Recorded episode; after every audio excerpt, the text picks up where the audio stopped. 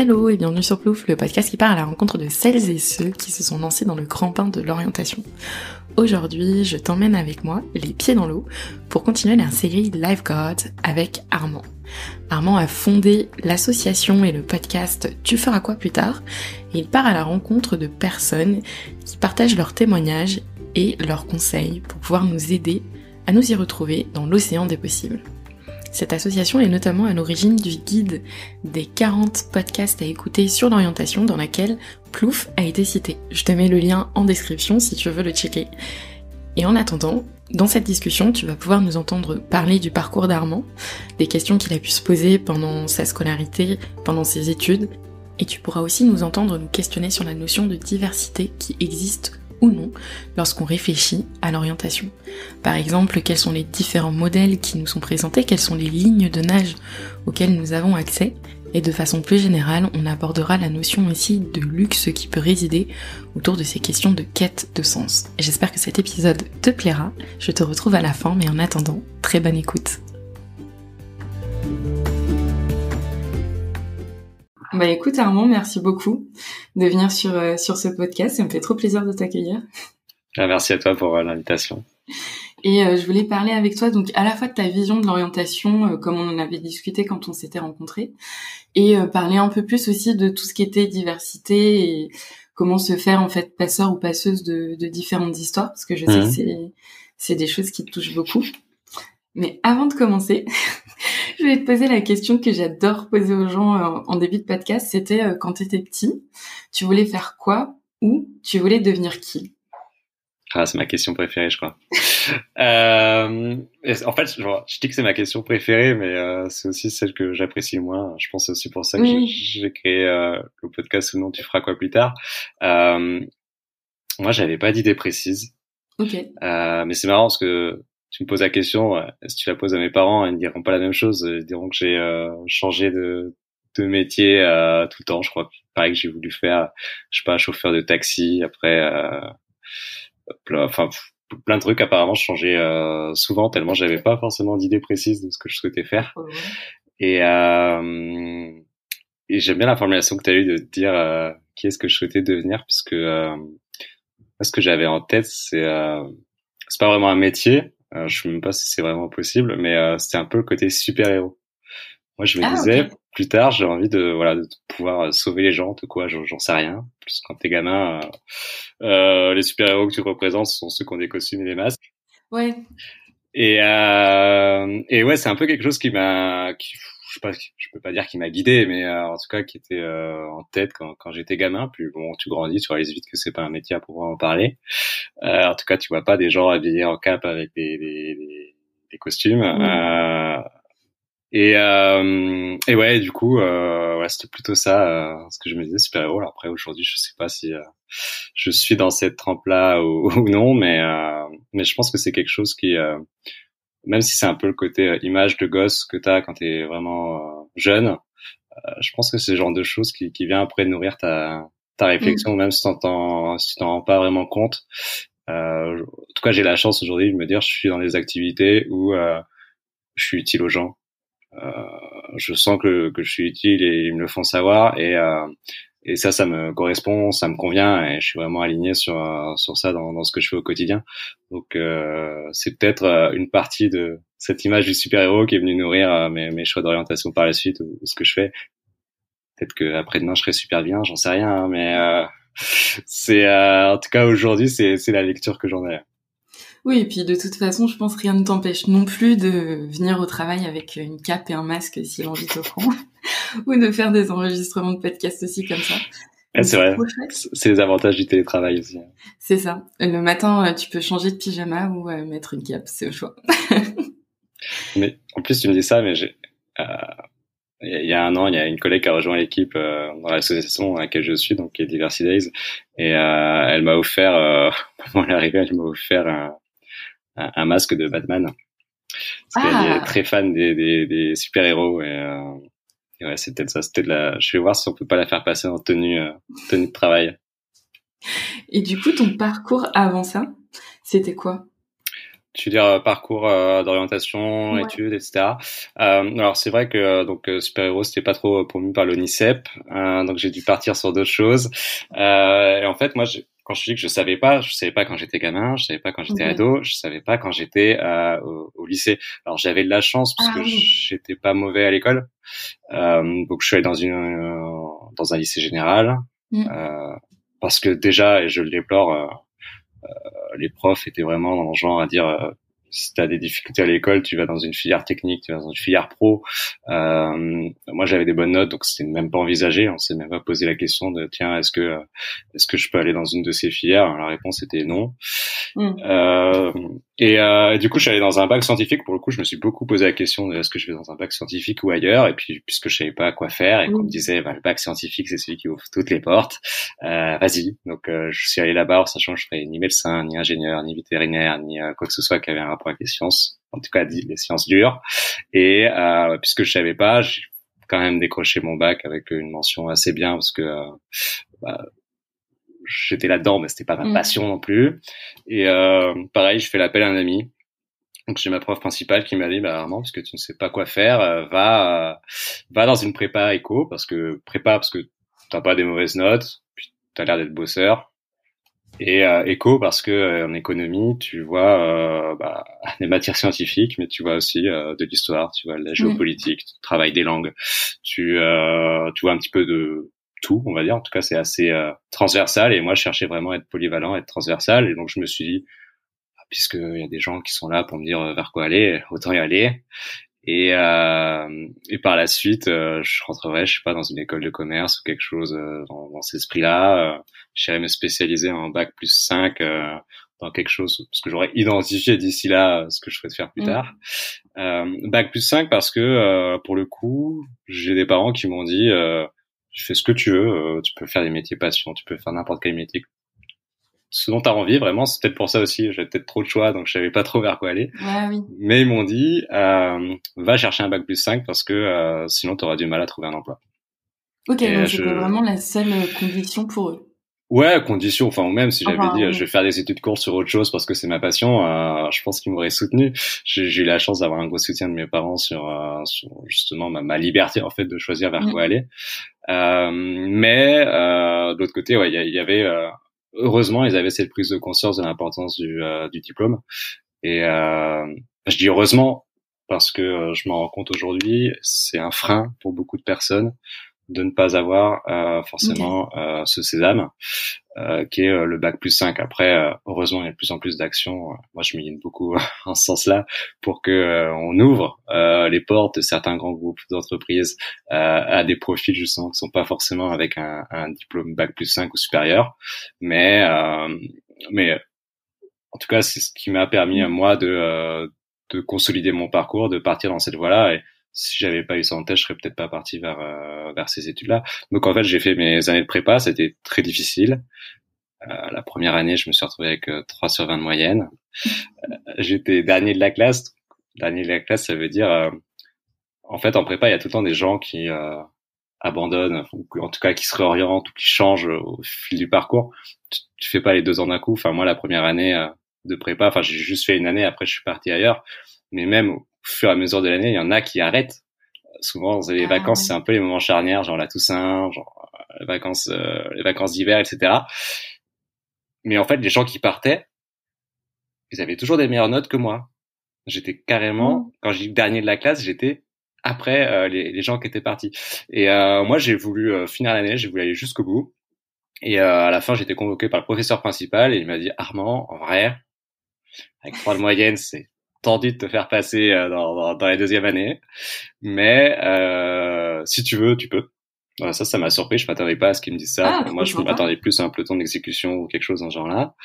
Et euh, il a dit, en revanche, il y a d'autres formations qui existent, qui s'appellent des prépas D2 ou des prépas cachants, qui sont des, des classes préparatoires qui sont hybrides, donc sont t'es à moitié en prépa, à moitié à la fac, et à la fin tu prépares pas forcément les écoles de commerce, tu prépares surtout à une formation qui s'appelle l'école normale supérieure, euh, qui forme à l'enseignement et à la recherche.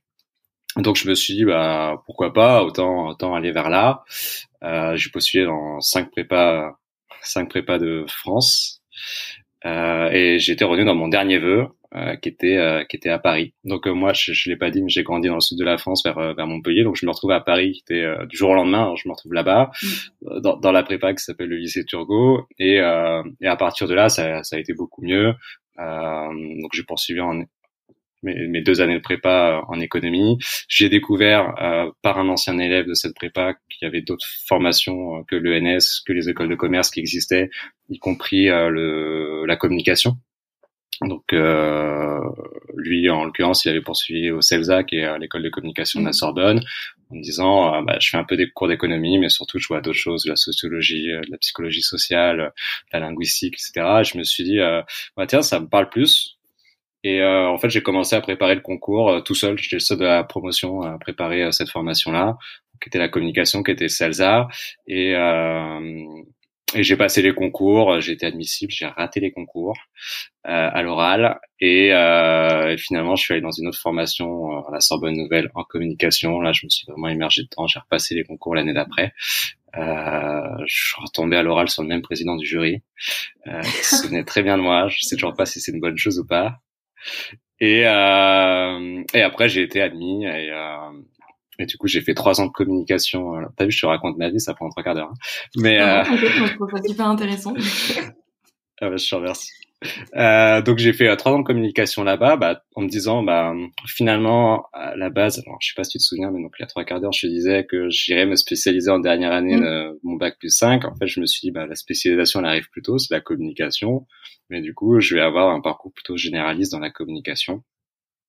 Et euh, puisque je savais toujours pas ce que je voulais faire ni où je voulais aller, euh, si ce n'est de travailler autour de la communication, parce que c'est vraiment mm. des matières qui m'intéressaient, vraiment étudier la société, le fonctionnement, comment est-ce qu'on interagit avec l'autre, etc. Enfin, c'est des choses qui me parlaient beaucoup. Euh, et euh, dans lequel je retrouvais aussi un peu le côté euh, ressources humaines, euh, parce qu'on avait plein de justement de, de, de cours sur ce sujet-là, de euh, toujours le rapport aux autres, le rapport à l'entreprise, etc. Et je me suis dit, bah, je vais aller en agence de communication parce que c'est super généraliste. Je vais voir un petit peu de tout. Et euh, comme ça, je vais finir par découvrir quel est le secteur d'activité dans lequel je vais mm. pouvoir m'épanouir. Ce sera peut-être, je sais pas, l'automobile, l'agroalimentaire, la banque, la science. Euh, non, franchement, je ne connaissais pas du tout tous les secteurs qui, qui pouvaient y avoir. Et, euh, et du coup, j'ai fait mes stages soit en RH, soit en agence.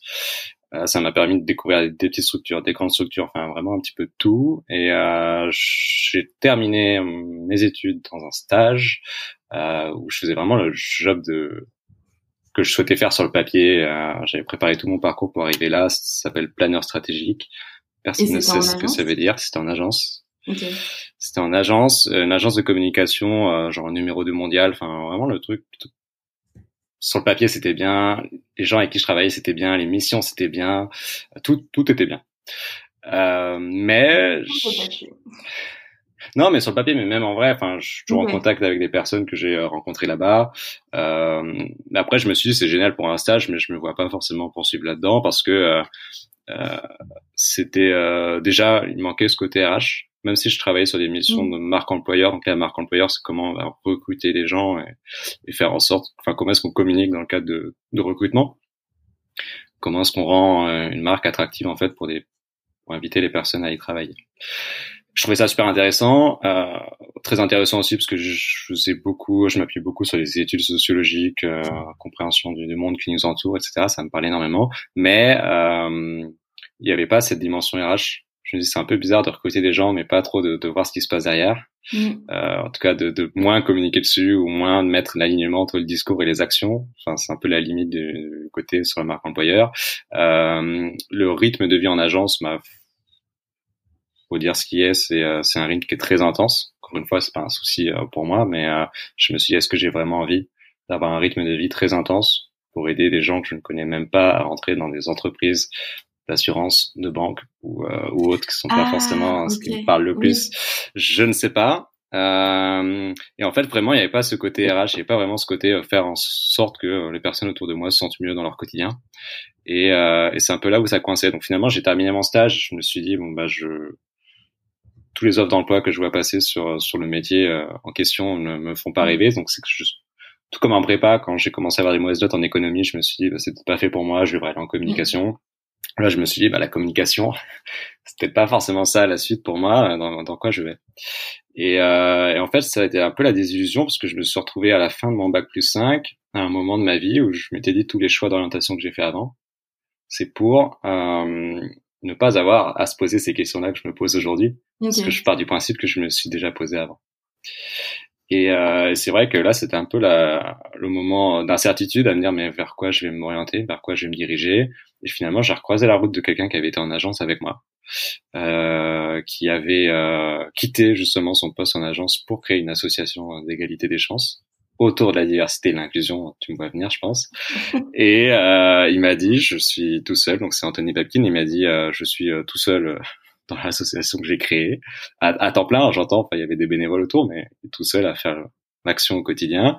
Euh, je cherche quelqu'un pour m'accompagner. Euh, est-ce que tu veux euh, rentrer dans l'aventure? Nous, ce qu'on fait concrètement, c'est qu'on va accompagner les entrepreneurs qui viennent de quartiers populaires, qui viennent de zones rurales, qui sont en situation de handicap, en gros, qui sont invisibles dans le monde de, la tech aujourd'hui en France. on les accompagne, on les coach, on les aide à prendre confiance en eux, on les aide à développer des compétences relationnelles, on les aide à, à s'adresser aux médias, à s'adresser sur scène, on les met en avant, on les met en, on fait du networking pour qu'ils puissent rencontrer des, des personnes auxquelles ils n'ont pas accès autrement. En fait, je me suis dit c'est génial parce que c'est mettre des compétences de communicants au service de personnes qui en ont mmh. besoin.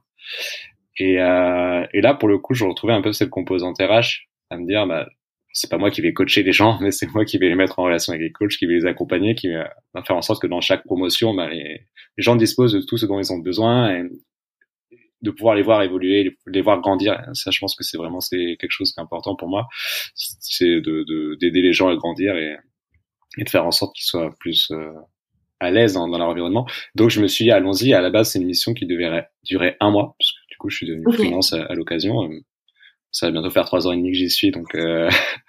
visiblement ça a bien marché. donc euh, ouais, voilà, ça, ça, ça, a plutôt bien marché. Euh, donc j'ai pu déployer cette action-là. Après, j'ai piloté d'autres programmes au sein de l'association et euh, et euh, donc voilà ce que je fais au quotidien. Voilà mon parcours, ça a été au quotidien. À côté de ça, j'ai eu plusieurs engagements associatifs, toujours dans justement l'accompagnement, l'orientation, faire en sorte que les gens puissent mieux se sentir dans leur environnement. Mais du coup, il y a un truc que je comprends pas. Enfin, je sais pas si ma question sera claire, donc euh, n'hésite pas à me, à me demander. Mais tu vois, tout à l'heure, tu disais qu'il fallait, enfin qu'il fallait, que tu voulais arriver aux 5 ans d'études post-bac. Ouais. Et justement, tu vois, dans ton discours, euh, j'ai l'impression que après les 50, t'étais pas forcément beaucoup plus avancé. Mmh. Et donc, pourquoi tu considères ça toujours euh, aujourd'hui quand on parle de comme quelque chose d'important? Toi, si tu t'étais arrêté peut-être en L3 ou ouais. de... Non, c'est une très bonne question.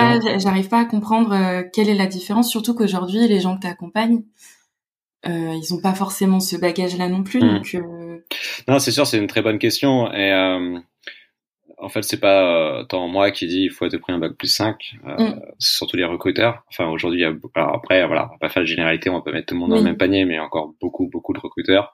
Moi, je le vois au quotidien qui disent, bah oui, bien sûr, qu'on recrute il faut bac plus 5 et 3 ans d'expérience dans le, dans le secteur. Donc mm. euh, là, c'est problématique parce que euh, quand tu dis je suis ouvert à des profils en reconversion, mais que la personne n'a pas le bac plus 5 et euh, elle vient d'avoir euh, bah, trois mois de formation, donc parce qu'il y a des formations courtes qui existent pour plein de métiers. Et ça, j'ai découvert aussi même même après coup. Mais en fait, malheureusement pour beaucoup, le c'est un, un, label en fait dire j'ai un master, okay. j'ai fait cinq ans d'études, donc je sais pas ce que les recruteurs se, se, disent, en tout cas ceux qui ne voient que par ce prisme-là, mais euh, on va s'attendre peut-être à ce que la personne soit ait plus d'expérience sur un sujet ou plus de connaissances ou euh, voilà plus de connaissances. En fait, c'est surtout ça ce qui est valorisé dans un master aujourd'hui. Et j'en reviendrai, j'y reviendrai parce que j'ai beaucoup de choses à dire sur les masters. Mais euh, donc il y a vraiment ce côté euh, plus de connaissances, alors qu'aujourd'hui, ce qui compte, enfin c'est vraiment ma conviction, c'est davantage les compétences qu'on développe, les savoir-faire, les savoir-être. Et euh, tu peux très bien faire des études courtes et avoir du coup, à âge égal plus d'expériences euh, professionnelles mmh. euh, qui sont à valoriser et que tu peux mettre en avant. Et malheureusement, il y a quand même beaucoup de, de personnes aujourd'hui qui ont vraiment ce prisme diplôme d'abord, notamment le cas en France, et, euh, et du coup, ça, ça crée, euh, ça crée des difficultés pour quelqu'un qui n'a pas forcément la possibilité d'accéder à des études aussi longues, parce que mine de rien, c'est aussi un investissement. Hein, d'aller sur un bac plus 5. moi, j'ai eu de la chance, j'ai fait des formations euh, publiques, donc gratuites. Au vu des discours de certains candidats en ce moment, je sais pas si ça va ça va durer, mais euh, euh, mais voilà, non, mais c'est un investissement. Même un des partant du principe de formation est gratuite. Moi, il y a une question qu'on m'a posée.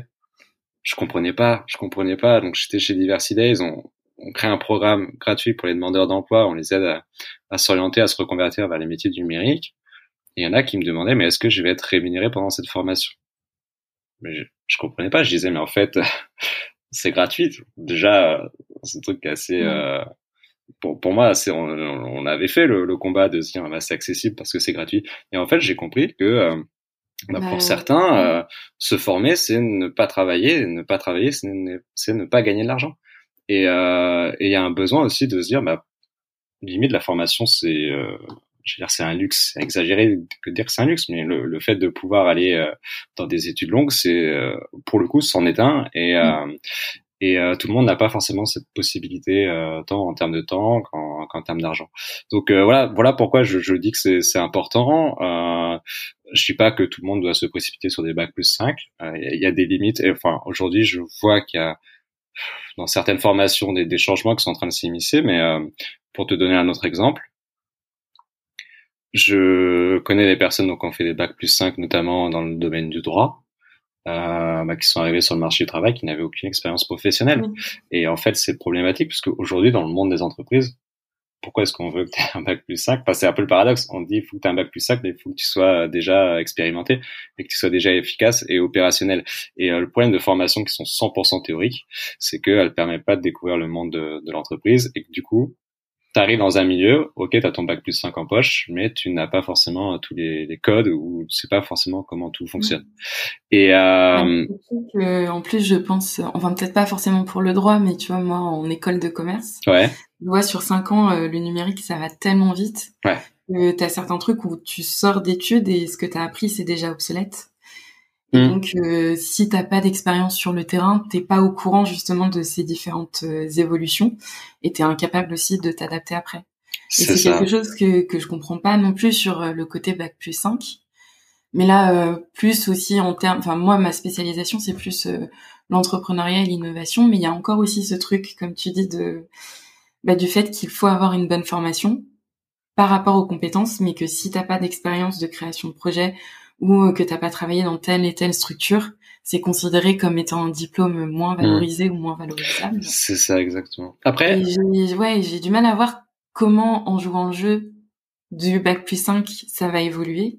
Et en même temps, pareil, si tu joues pas le jeu, comment t'arrives à faire euh, à faire bouger les lignes? En fait, euh, j'ai envie de te dire pas de panique dans le sens où euh, euh il existe des possibilités de gagner l'expérience, de monter en compétences mmh. parallèlement à à ce qu'on peut être amené à faire dans ses études, que ce soit à travers un job étudiant, euh, que ce soit à travers les engagements associatifs, même, euh, enfin, même en fait dans toute action de la vie, finalement, on, en ressort euh, parfois avec des, je sais pas, des, des, leçons, des choses qu'on retient. Donc même si demain tu vas organiser un week-end avec des potes ou que tu dois t'occuper, je sais pas, d'une personne qui est, qui est, en difficulté ou qui a besoin d'assistance, c'est aussi quelque chose où tu développes des compétences et après je charge à toi de, de les faire valoir sur euh, sur les, des candidatures ou sur la manière dont, dont, tu construis ton parcours professionnel par la suite.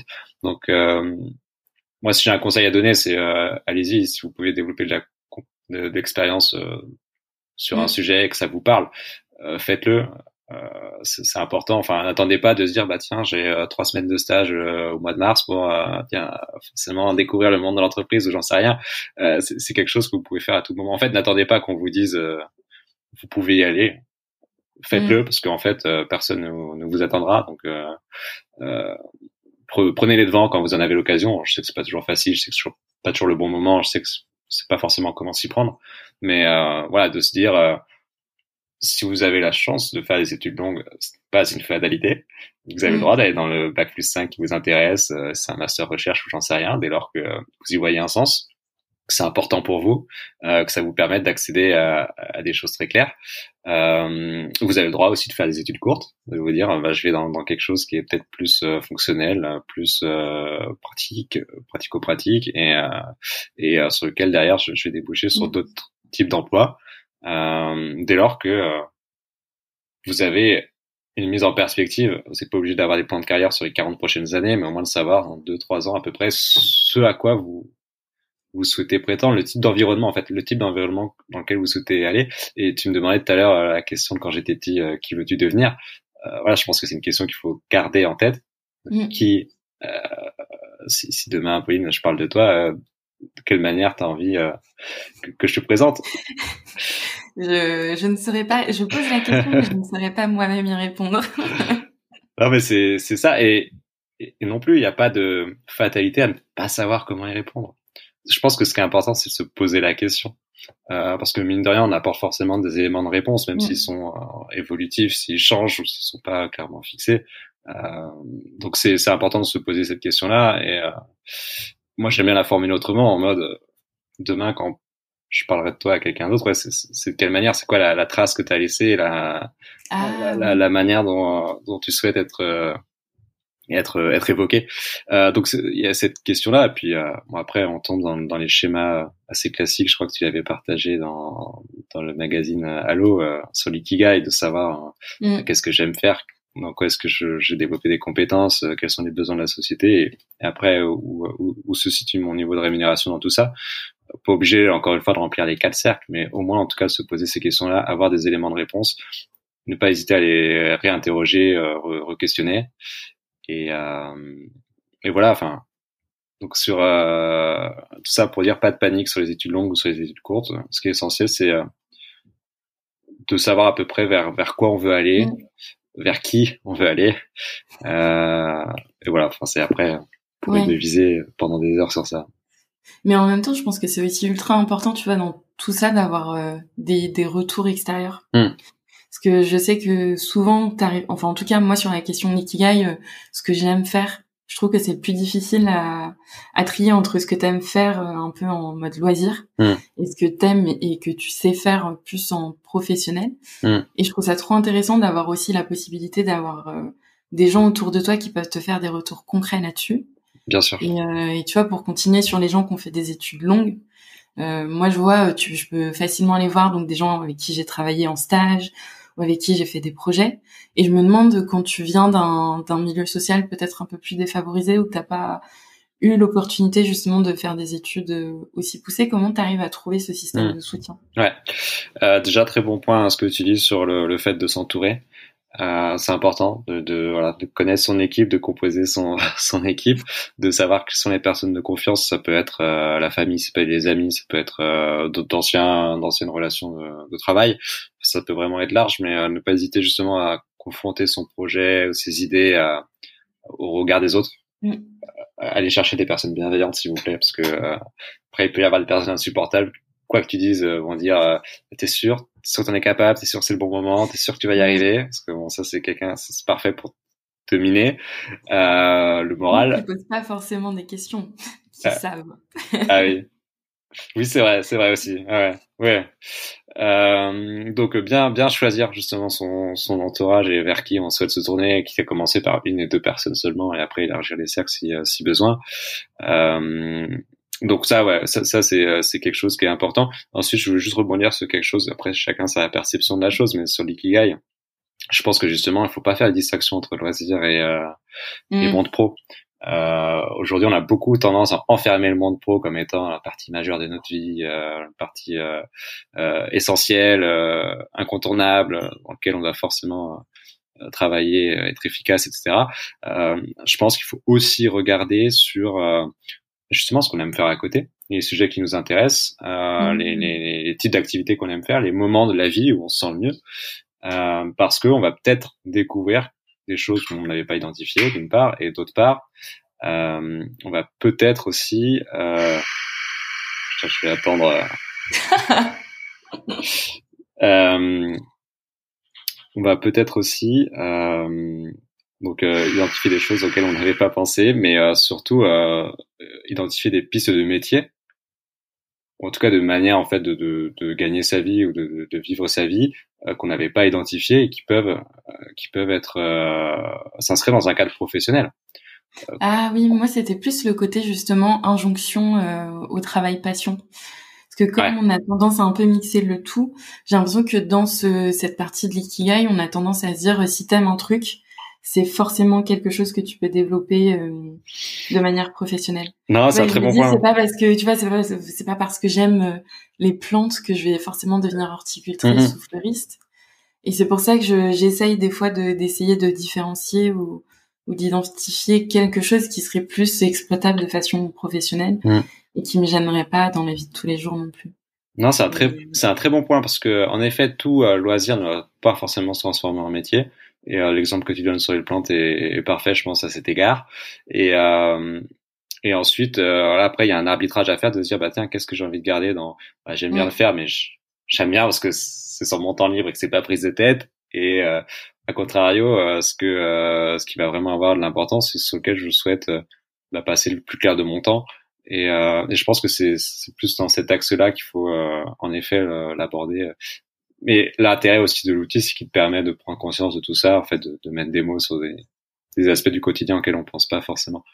Euh, et tu posais la question justement comment faire lorsque euh, ah oui, comment faire lorsque euh, lorsqu'on vient de, de, de euh, milieu où on n'est pas forcément dans un cadre où on peut se poser toutes ces questions? Bah, déjà, premièrement, une des choses que j'ai peur aujourd'hui, c'est que l'orientation c'est vraiment un luxe. Toutes ces questions qu'on se pose, parce que euh, on est à un moment de notre vie où euh, on a cette possibilité, on, pas forcément en mode du euh, faut, euh, on a des impératifs dans, dans, notre environnement qui vont faire qu'on n'a pas le temps de se poser ces questions-là.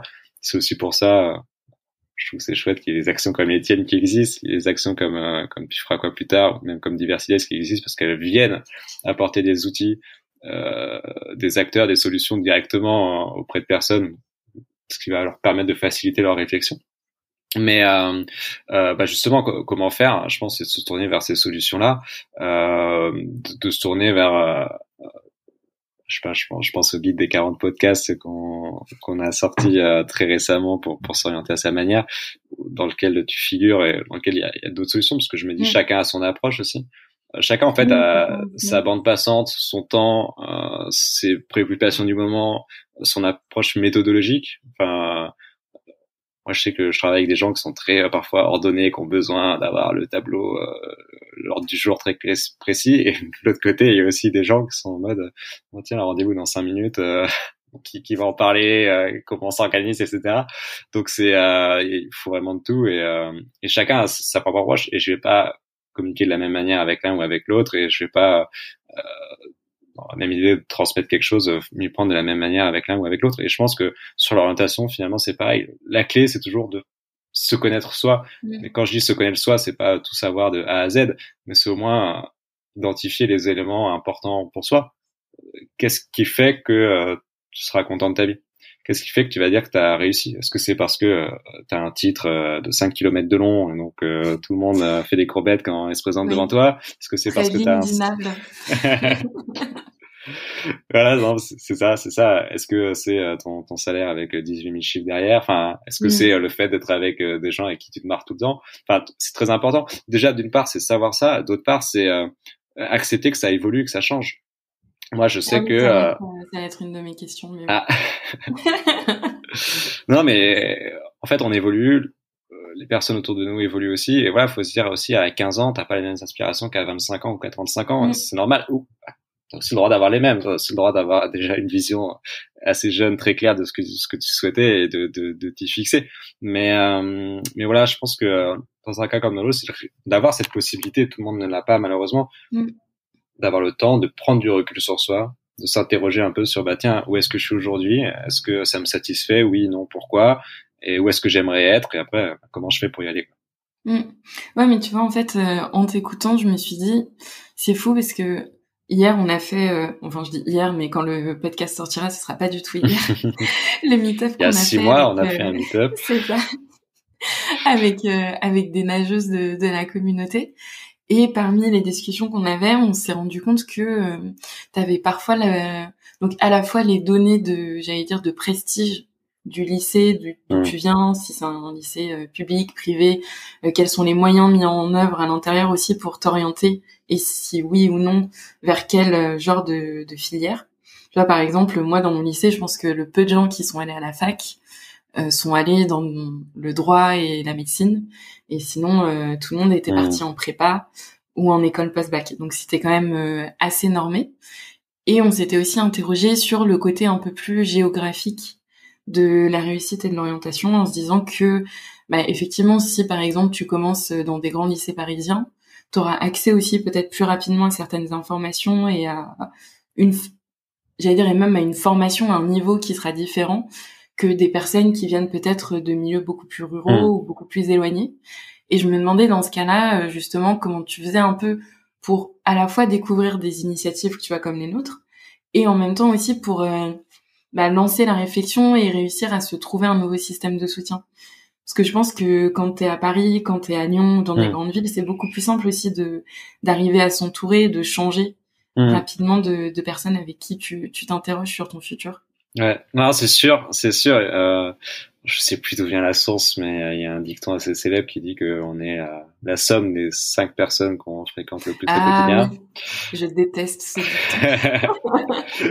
Moi, je trouve que c'est, enfin voilà, euh, maintenant je, suis beaucoup dans l'univers entrepreneurial, donc j'en reprends parfois les les usages ou les phases, euh, sans, sans, jugement, sans jugement aucun dessus. Mais non, non, mais en vrai, indépendamment de, de ça, qui qui peut être la formule un peu un peu simpliste.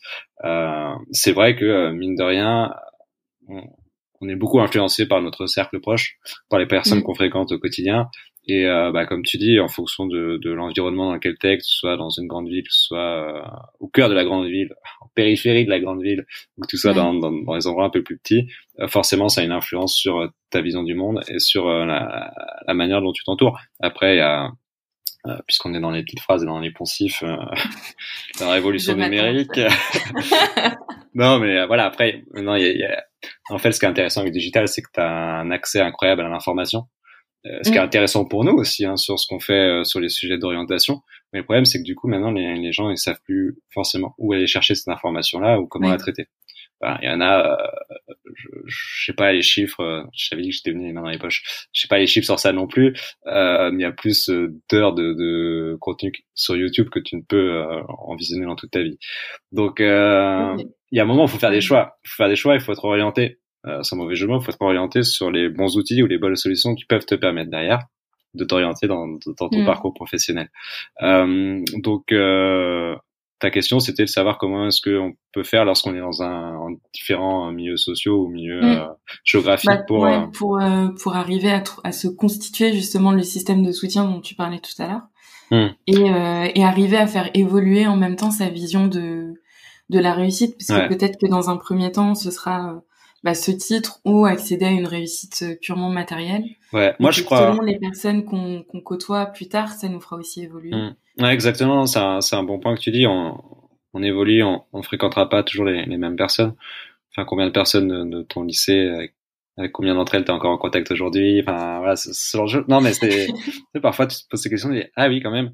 Euh, moi, je crois beaucoup en, en l'inspiration et au retour d'expérience.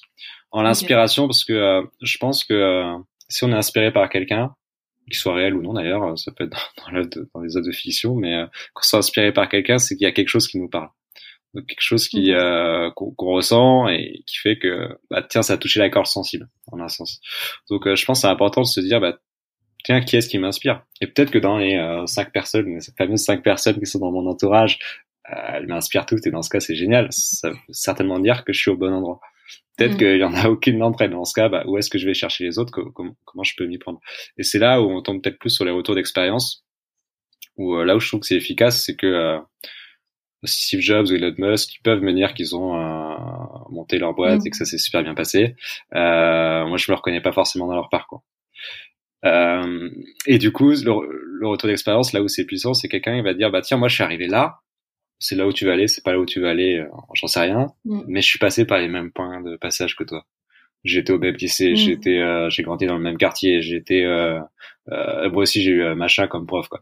Enfin voilà, et, mm. c'est quelque chose qui fait que tu renforces déjà, tu t'identifies la personne en fait, et dans ce cas tu te projettes plus facilement dans un parcours. Et tu vas dire bah, peut-être que la personne elle est devenue vétérinaire, j'ai pas du tout envie d'être vétérinaire, mais j'ai envie d'avoir un élevage. bon bah c'est si tu aurais pas pensé si tu n'avais pas rencontré un vétérinaire avant. Donc c'est euh, vraiment ce côté de se dire, euh, que j'aille chercher euh, dans mon entourage, dans, dans, dans, ce que j'ai autour de moi, les personnes qui m'inspirent le plus, pour voir pourquoi est-ce qu'elles m'inspirent. Mm. Et après, euh, il y a tout l'enjeu de, de, la prise de contact et d'aller se rapprocher de ces personnes-là, si jamais elles sont pas dans nos cercles proches. Mais euh, je pense que c'est vraiment ce côté euh, ouvrir, mm. s'ouvrir. Oui, oui. Ouais, mais en soi, tu vois, de ce que tu es en train de dire, ça fait ultra sens parce que je me, je me vois pas envoyer un petit DM sur Twitter à Elon Musk, mm. même si son parcours, personnellement. Il est actif sur Twitter. mais voilà, il est très actif sur Twitter. Donc, mis à part si j'ai envie de lui parler de Dogecoin et encore, mmh. mais euh, mais je le vois très mal me répondre. Alors que si dans, je sais pas, dans, dans ma municipalité, mon, mon arrondissement ou, ailleurs, tu veux, euh... je pense que ce sera beaucoup plus simple aussi de trouver le courage d'aller rencontrer cette personne-là. Ouais. C'est cool de se dire aussi, tu vas sortir du virtuel ou potentiellement du, du, macro pour aussi se recentrer sur des initiatives plus euh, mm, mm. bah, plus locales et plus abordables. Mm, ouais, c'est ça exactement. Il faut, faut articuler les deux. Après, bon, dans la série euh, théorie d'entrepreneur, il y a la théorie des 6 degrés. Je sais pas si tu la connais. Ah, non. Euh, en fait, on est tous euh, à maximum 6 degrés de n'importe quelle autre personne sur la planète. Et ça, c'est quelque chose qui a été. De trois poignées de main. Ouais, c'est la même c'est les poignées de main. Ah, du coup, chaque degré est rapproché par un poignet, une poignée de main, donc ça veut dire que euh, bah, toi et moi, on est à un degré de connexion et euh, bah, quelqu'un de ton entourage par rapport à moi, du coup, je suis à deux degrés puisque euh, tu peux me mettre en relation avec mm. cette personne. Ce qui fait que bah, Elon Musk, tu connais certainement quelqu'un qui connaît quelqu'un qui connaît quelqu'un et ainsi de suite. Et en plus, il paraît que le digital a réduit. donc c'est peut-être les trois poignées de main dont, dont tu parlais. Mm. Euh, donc on est on est plus forcément à, 6 mais euh, l'idée c'est de se dire voilà faut pas hésiter aussi à, à si jamais tu identifies quelqu'un que ce soit pour euh, dans ton voisinage ou euh, pour Elon Musk qui peut te mettre en relation avec cette personne là à aller lui en parler après on rentre sur un autre sujet qui est plus le, le réseau professionnel qui est souvent vu comme étant la chose un peu à éviter ou la chose qui, qui est pas forcément reluisante. Moi, au contraire, je pense que un réseau, dès lors qu'il se fonde sur l'authenticité, mm. euh, c'est-à-dire vraiment euh, aller voir les gens parce que euh, bah, tu es curieuse par rapport à eux ou parce que tu vois que tu as des atomes crochus sur certains sujets ou parce que tu vois que tu peux leur apporter quelque chose, euh, c'est une bonne chose. Aller voir les gens pour l'opportunisme parce qu'ils connaissent Elon Musk, ça c'est euh, la, la, pire des, des démarches à avoir, je pense. Donc c'est, euh, mais voilà, encore une fois, c'est se connaître soi, savoir à peu près euh, vers quoi on veut aller.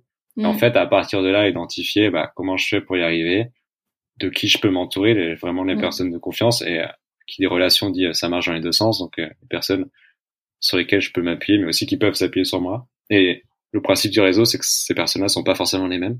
Oui. Euh, moi, ce que j'aime bien dans, dans, la notion de réseau, c'est que c'est du donnant-donnant, mais euh, autant quelqu'un peut t'apporter quelque chose, euh, toi tu redonneras à quelqu'un d'autre autre chose, et, euh, et pour autant, là, il n'y a pas forcément de... Euh, enfin, c'est assez large et c'est vraiment collectif, c'est une approche qui est vraiment collective et c'est c'est ce qui est assez utile, je pense. Mm. Non, mais c'est trop chouette comme vision, parce que c'est vrai que Enfin, là, c'est parce qu'on vient de passer le mois de janvier, mais il y a vraiment, tu vois, à l'esprit ce truc de, euh, t'envoies des dizaines de mails pour euh, faire tes vœux mm. ou pour euh, faire une annonce particulière sans avoir de, de, proximité nécessairement avec les personnes de ton réseau. Et c'est cool de rappeler que effectivement, il y a quand même euh, un certain degré d'authenticité qu'il faut avoir ouais. avec les personnes avec lesquelles t'échanges, même si, même si plus tard t'as pas forcément de lien pro non plus avec eux. Et j'avais une autre question un peu dans ce... Enfin, c'est à la fois lié et pas trop. Je m'explique. Mais euh, tu vois, on parle pas mal de, de pair à pair, de relations euh, bah, avec des gens qui soit sont passés par euh, les mêmes questionnements que nous, ou qui en même temps se les posent.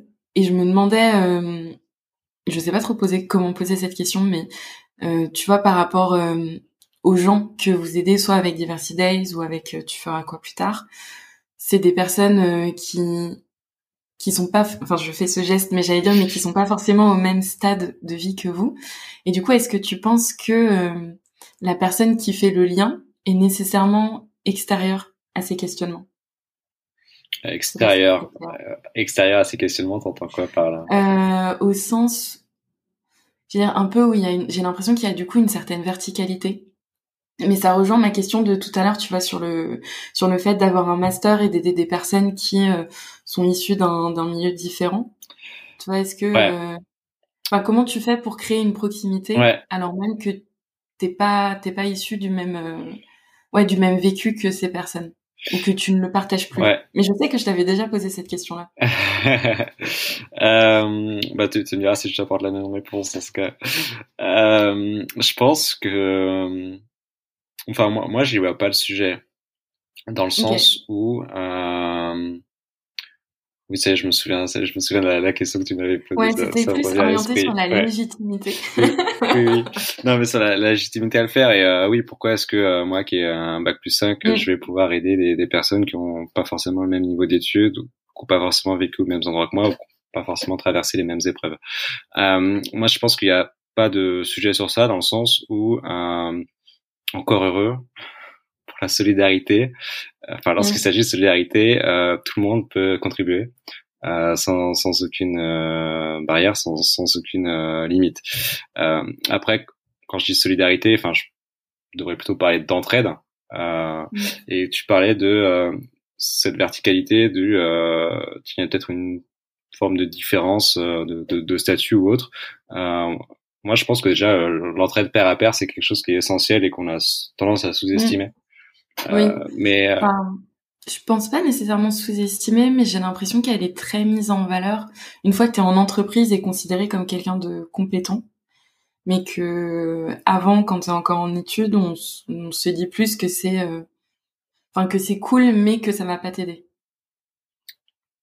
Tu veux dire, par exemple, euh, avec tes camarades de promotion, tu, tu, donc qui sont tes pairs quand tu es en formation, t'as pas forcément le même rapport que avec tes collègues au travail, c'est ça? Enfin, j'ai l'impression que dans la manière dont, euh, j'allais dire, l'enseignement ou les entreprises abordent le pair à pair, que c'est valorisé euh, en entreprise, tu vois, pour former les, les collaborateurs et les collaboratrices, mmh. mais qu'en école, on t'apprend à collaborer en pair à pair, mais qu'on met pas forcément ce, ce mode d'apprentissage encore, euh, enfin, en tout cas, je trouve qu'on ne le met pas suffisamment en avant par rapport à ce que ça pourrait apporter. Mmh. Ouais, ouais. Et là, en fait, tu touches à un autre point, je pense, que aussi euh, bah, tous les enjeux de d'apprentissage et de pédagogie, un peu ce qu'on disait au début, hein, sur. Euh, enfin, moi, je pense qu'il y a beaucoup de choses à, à faire évoluer sur ça, notamment l'apprentissage en pair à pair. Enfin, je me souviens avoir fait 10 000 travaux de groupe, c'est pas pour autant qu'on t'apprend vraiment à travailler euh, en collectif. Euh, je pense qu'il euh, y, a, y a des enjeux pour justement permettre de déployer les bonnes compétences. Comme tu l'as dit toi-même, à la fin de tes études, tu avais une partie de tes compétences qui était déjà obsolète, euh, ce qui est pas normal. À mon avis, il faut vraiment qu'on insiste sur les savoir-être, les savoir-faire, tout ce qui est capacité d'adaptation je pense que c'est, c'est euh, aujourd'hui le, certains métiers évoluent tellement rapidement, apparaissent, disparaissent que euh, bah, faut être en mesure de dire ok, bah, tel job, je suis capable de réutiliser mm. les compétences que j'avais dans un autre emploi, dans un autre métier qui vont me servir là, qui vont me servir ici, etc. Donc ça, je pense que c'est euh, c'est important pouvoir déployer ça, de pouvoir le développer. Aujourd'hui, c'est pas forcément non tous les organismes de formation hein, tu peux le faire. Donc, il y a d'autres méthodes de pédagogie, il y a d'autres expériences, je pense à l'engagement associatif qui permettent aussi de déployer ces compétences-là. Euh, là, je fais une petite parenthèse sur euh, plutôt le, côté monté en compétences pour revenir sur le pair à pair, la légitimité et de euh, qui peut s'impliquer dans des actions euh, finalement d'intérêt général. C'est mm. un peu le, sens de ta question. Euh, encore heureux, donc dès lors qu'il s'agit d'intérêt général, tout le monde peut y contribuer. Et je pense que dès lors on fait preuve d'empathie fait preuve d'écoute. Euh, on juge pas. Enfin, c'est important, mais quand tu viens en aide à quelqu'un, tu te dis bah ok, euh, j'accueille la personne qu'elle est, euh, elle a son vécu. Euh, je, je, y a une partie dont que je peux comprendre, parce que peut-être que j'ai vécu la même chose, une partie que je peux pas comprendre. Dans ce cas, je, je dois l'accepter. Mais comment est-ce que je vais pouvoir apporter un accompagnement qui est, qui est efficace? Euh, Ça, je pense que c'est important. Et puis de l'autre côté, enfin je trouve ça naturel chez moi et j'ai la chance parce que ça a l'air d'être naturel euh, auprès de ces cinq fameuses personnes qui m'entourent, encore en l'occurrence mes collègues, que ce soit au sein de Diversity Days ou de, de Tu feras quoi plus tard. Il y a une bienveillance. En fait, mm. quand quelqu'un vient, enfin plutôt en l'occurrence nous c'est des actions où on va voir les gens, on leur dit bah on met ça en place, si tu veux venir tu viens, c'est maintenant que ça se passe, euh, mais qu'on le fait avec bienveillance. Enfin, la semaine dernière, j'étais quand même sur une, visioconférence pour présenter justement l'un de nos programmes. Et à la fin, les gens ont dit euh, merci, c'est la première fois qu'il y a quelqu'un qui nous parle de ça avec le sourire. et avec gentillesse. Et en fait, ça ça m'a surpris parce que euh, euh, les gens n'ont pas l'habitude en fait. Et c'est dommage hein, de se dire qu'on est quand même dans un environnement où les gens n'ont pas l'habitude qu'on soit bienveillant avec eux. Mais dès lors où, euh, on agit avec bienveillance euh, mm.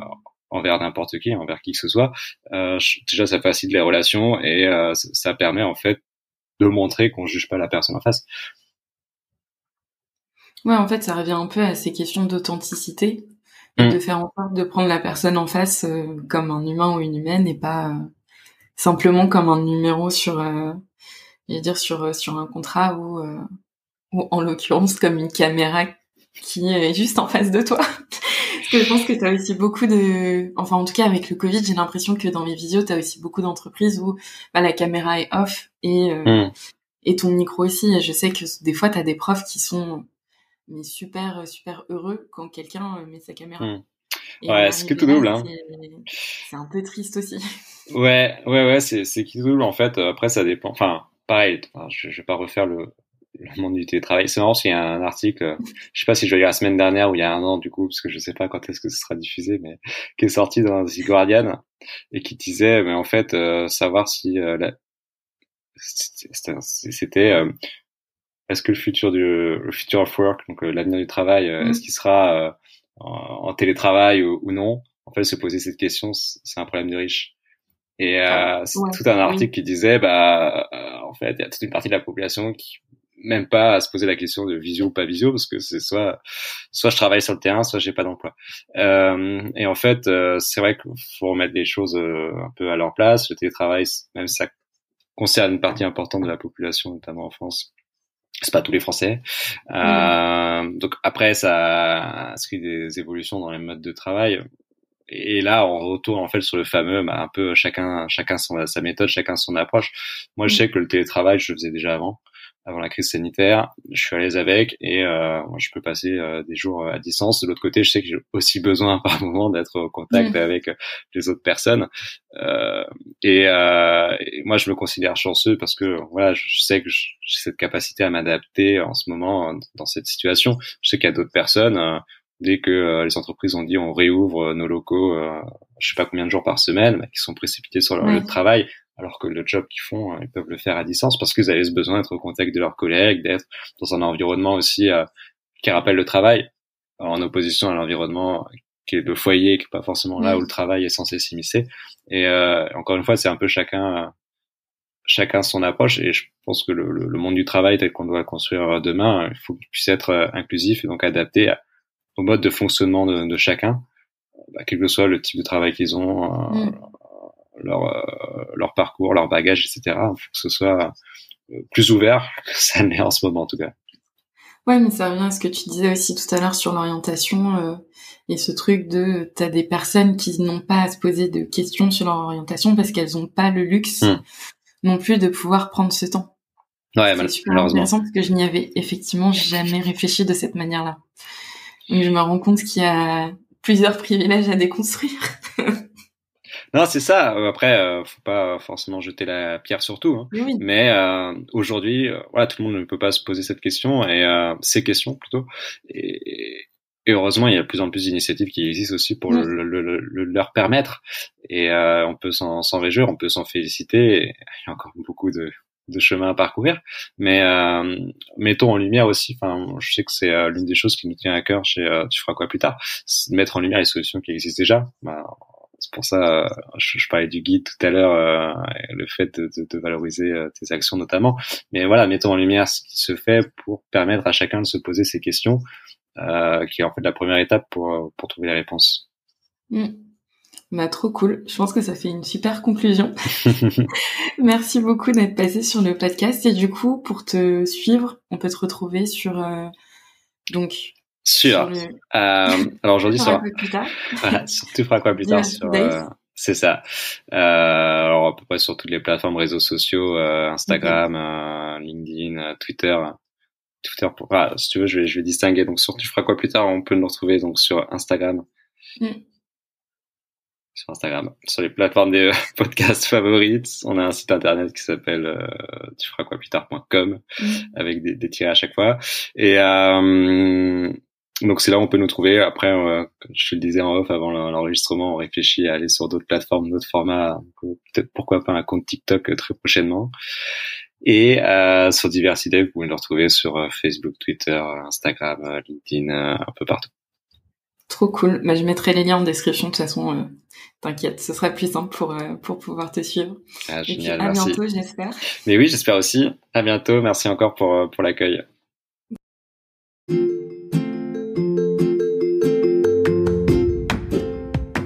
Et voilà, on arrive au bout de cet épisode. Merci à toi de l'avoir écouté. J'espère que tu en sors un peu plus inspiré et un peu plus outillé pour te lancer toi aussi dans le grand bain de l'orientation. Si ce sujet de quête de sens en fin d'études t'intéresse, je t'invite à regarder tous les liens que je t'ai mis en description de cet épisode pour que tu puisses avoir un meilleur aperçu de tous les contenus qu'on propose avec Our Millennials Today. Et si jamais l'envie te prend toi aussi de t'installer dans notre piscine, pouvoir parler de ton parcours ou simplement échanger autour de ces thématiques éducatives et d'orientation, n'hésite pas à nous envoyer un email, j'y répondrai avec grand plaisir. En attendant, je te dis à très bientôt, les pieds dans l'eau